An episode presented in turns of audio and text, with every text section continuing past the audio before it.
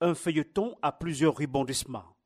Ainsi peut-on résumer le dossier du maintien définitif de la Coupe d'Afrique des Nations de football Total Énergie 2021 au Cameroun.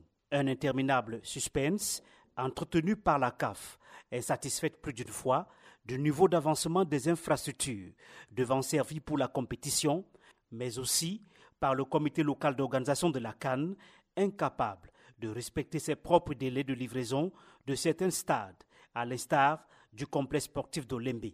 Au regard de cette situation, la CAF a même envisagé, courant novembre 2021, de délocaliser le match d'ouverture.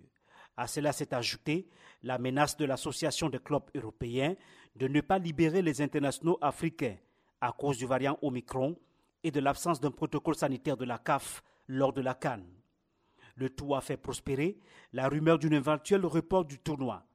Le 21 décembre 2021, le ciel s'est enfin éclairci le Cameroun tient définitivement sa canne. Patrice Motsepe, le président de la CAF, au sorti d'une audience avec le président Paul Biya. And I think I must start first by saying I had a very, very good meeting with the president of uh, Cameroon. The most important thing is his commitment. I'm going to be on the 7th of January and I'm coming to watch football. Seules les personnes vaccinées et détentrices d'un test négatif au Covid-19 vont accéder au stade malgré le taux de mortalité encore faible au pays. Officiellement, moins de 2000 morts après deux ans. Cependant, la gestion des fonds alloués pour la riposte du Covid-19 a fait grand bruit en 2021 au Cameroun. Un rapport d'audit rendu public en novembre par la Chambre des comptes de la Cour suprême met en cause des membres du gouvernement, surfacturation, conflit d'intérêts.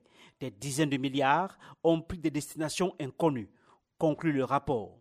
Le ministre de la Santé publique, Malachi Manaouda, indexé, s'est toujours défendu d'être auteur d'aucune malversation financière. On a dit voilà ce qu'on a commandé, voilà l'entreprise, ce qu'on a commandé, voilà ce que ça a coûté, voilà le bénéficiaire final. Alors, je ne sais pas ce qu'on voudrait encore. Sur le plan politique, l'opposant Maurice Kamto a une nouvelle fois donné du fil à retordre au pouvoir en place. Avec six autres leaders de partis politiques, il a entrepris une réflexion sur la réforme du système électoral.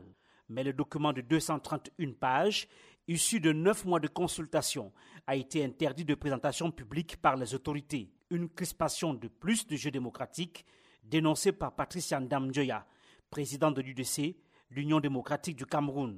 L'opinion publique nationale et internationale va nous prendre à témoin aujourd'hui pour comprendre que le Cameroun est descendu au plus bas de son échelle. Nous ne comptons pas être détournés de l'intérêt de présenter un code électoral amendé consensuel. L'opposition qui accuse le pouvoir en place d'être fermée au dialogue. Cette accusation a été également portée contre les autorités dans la gestion du conflit qui oppose les hommes armés aux forces loyales dans les deux régions anglophones. Et comme depuis 2016, année du déclenchement de la crise, du sang a encore coulé dans ces deux régions. C'est ainsi que le 14 octobre 2021, une bavure d'un gendarme a ôté la vie à une fillette de 5 ans qui allait à l'école. Armand Parfentia est analyste politique. Il y a eu également une classe politique, il y a eu une classe administrative, il y a eu une élite intellectuelle universitaire qui n'a pas prodigué de bons conseils au gouvernement.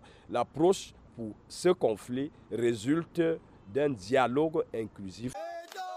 Ex-vedette internationale des stades, la date du 11 décembre 2021 a consacré la casquette de futur manager à Samuel Eto, élu à 40 ans par 43 voix contre 31, 17e président de la Fédération camerounaise de football, Samuel Eto fils. J'ai pris l'engagement de rassembler la famille du football, notre famille, pour relever le défi d'un nouveau départ.